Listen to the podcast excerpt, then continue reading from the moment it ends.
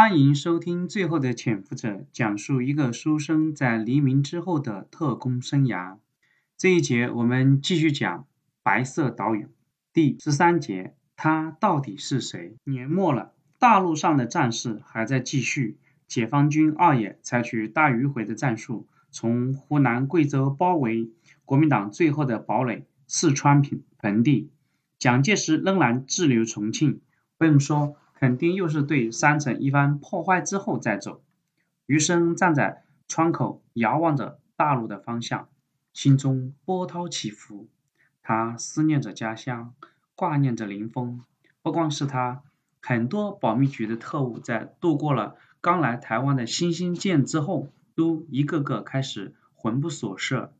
白天还好，到了晚上，总会有某个特务违反禁令去喝酒。对于此，连一向严肃的叶祥之也是睁一只眼闭一眼。他叶祥之也是浙江人，思乡之情人皆有之。最近比较忙碌的还是古正文，他每天不是审讯就是外出，整个台湾都快跑遍了。余生有心探听古正文在忙什么，但苦于没有人手和机会。段云鹏自从授勋大会之后，再也没见过他。估计又是被派往大陆了。余生手里掌握的段云鹏的照片底片还藏在抽屉的夹层里，没有机会送出去。在这个孤岛上，他再一次陷入孤立无援的境地。终于，林峰回来了。不光是他，一大批国民党各军种、各部门的人员都乘飞机返回台湾。不用说，重庆肯定是快解放了。随后，毛人凤也回来了。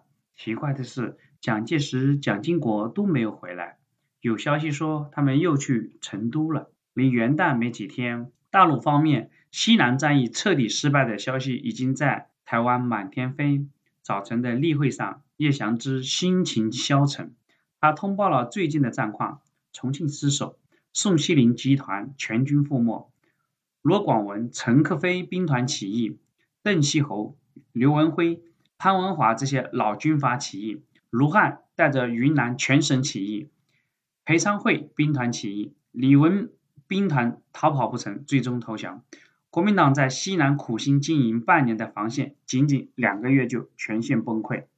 保密局的系统也是损失惨重，西南稽查处处长廖宗泽、保密局经理处郭旭、西南特务负责人许连举都是被俘虏。其中郭旭更是带着满满的一箱黄金被抓，那可是保密局最大的一笔经费。最让毛局长丢脸的是，军统四大金刚之一云南站站长沈醉居然参加了云南起义，这可是保密局系统有史以来最大的丑闻。叶祥之苦恼地表示，最近台湾会比较乱，大家一定要注意自身安全，二是随时听候调遣，准备。保卫国民党最后的堡垒。林峰回来了好几天，余生一直没有见过他几次。由于刚回来，一大堆事务需要交接，还要述职。余生表示理解，但是他总感觉林峰回来以后，整个人有点异样，和之前他有点不一样。到底是哪儿？余生也说不上来。这天晚上，林峰终于来了。余生想问问他最近怎样。但是看到他憔悴的脸庞，又欲言欲欲止。在夜深人静的时候，林峰突然抱紧了余生。余生赶紧问他怎么了，林峰才开始对余生吐露他的心结。原来啊，在重庆的时候，林峰不光是参加了技术总队对重庆的破坏活动，在蒋介石的严令之下，毛人凤、杜长城、胡林颖忠实的执行了命令，将重庆很多大型的工厂破坏一尽。给林峰造成的心灵的阴影，还是不是这些，而是渣滓洞和白公馆的大屠杀。林峰回忆说，他临时被调往歌乐山做统计和校对工作，亲眼目睹特务对白公馆和渣滓洞在押政治犯的屠杀。有一个女共产党员苦苦哀求特务放过自己的孩子，特务根本无动于衷，甚至先用刀砍死了那个五岁的小男孩。那个女人疯了一样要和特务拼命，却被别的特务从背后砍死。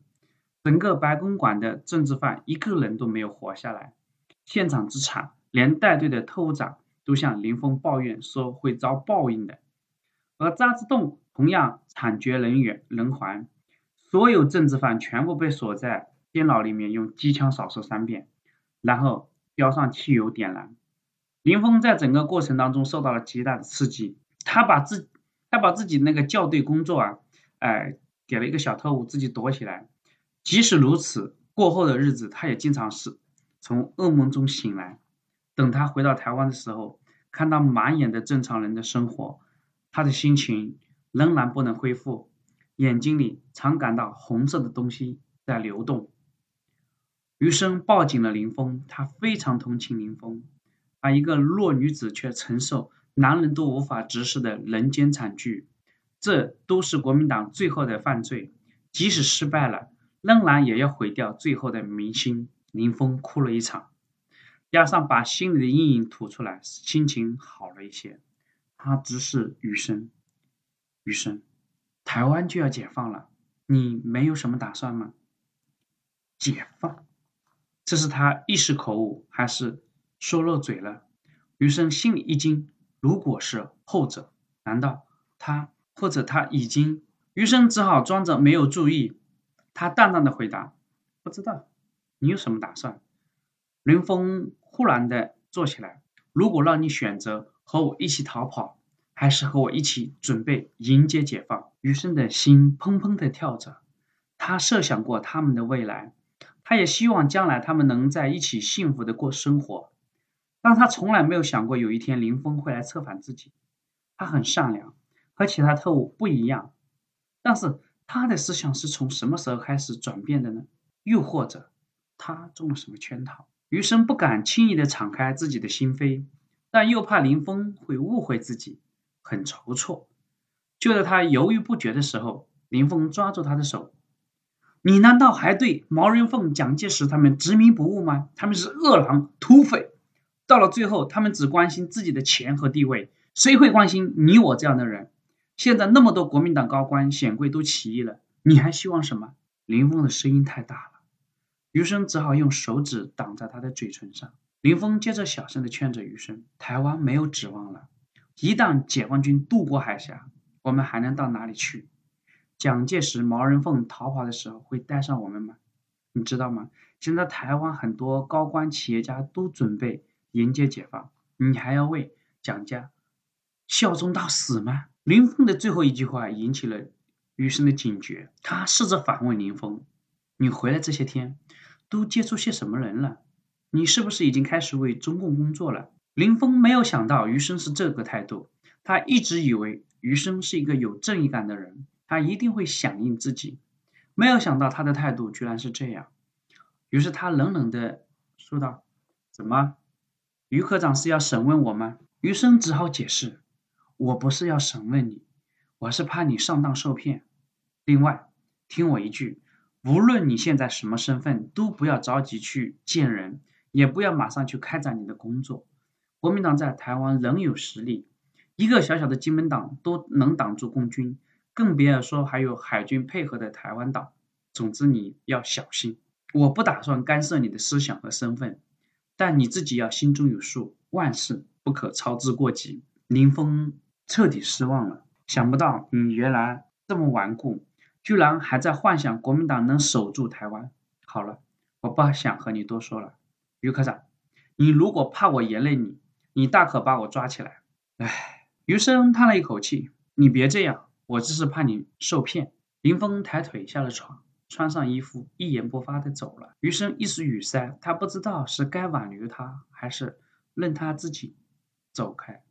他现在也很纠结，他判断林峰是受了任务来的，可能太着急了，这样会毁了他自己。古正文最近一直在忙碌着什么？他担心古正文这是放长线钓大鱼，而越放松的时候，就是越危险的时候。